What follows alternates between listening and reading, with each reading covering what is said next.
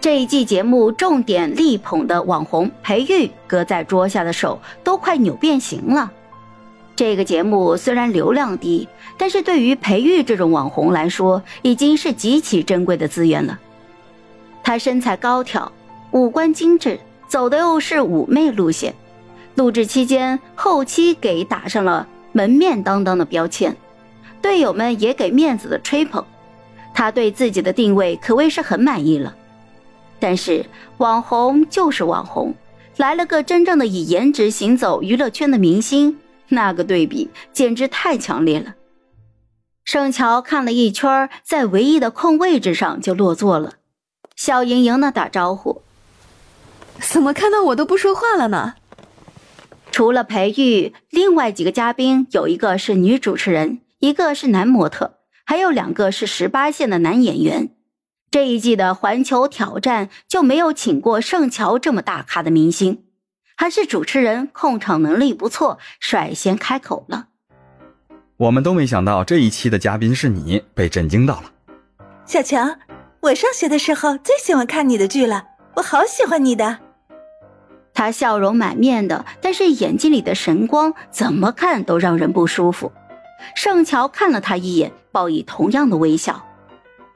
喜欢看我的剧，那你眼光还蛮独特的。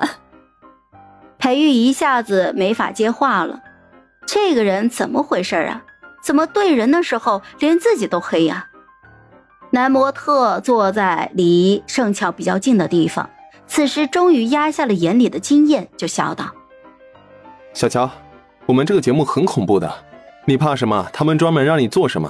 你可千万不要暴露你的弱点。”嗯，我会注意的，谢谢提醒啊。盛乔没有架子，笑容可亲，跟每个人对话的时候都礼貌而真挚。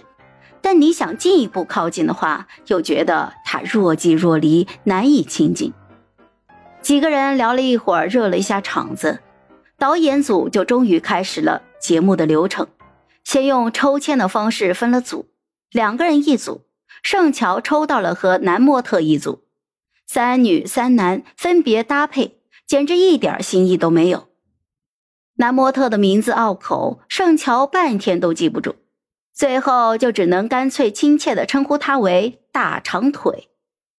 分好组之后，早饭都来不及吃，出门的时候只喝了一盒方白不知道从哪里找来的热牛奶，就开始跟着大长腿朝着任务点狂奔而去。节目组设置的通关环节和任务障碍毫无新意，难怪没有收视率。盛乔感觉自己跟一个超级玛丽似的，跳过一关又一关，偶尔触发一个隐藏奖励，能让他们这一组的任务稍微轻松一点。做完前置的任务，三组来到了第二个场景——游乐园。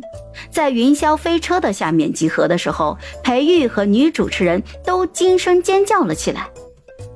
天啦！我最怕坐过山车，我恐高。啊！自从看过《死神来了》，我就发誓再也不碰这些东西了。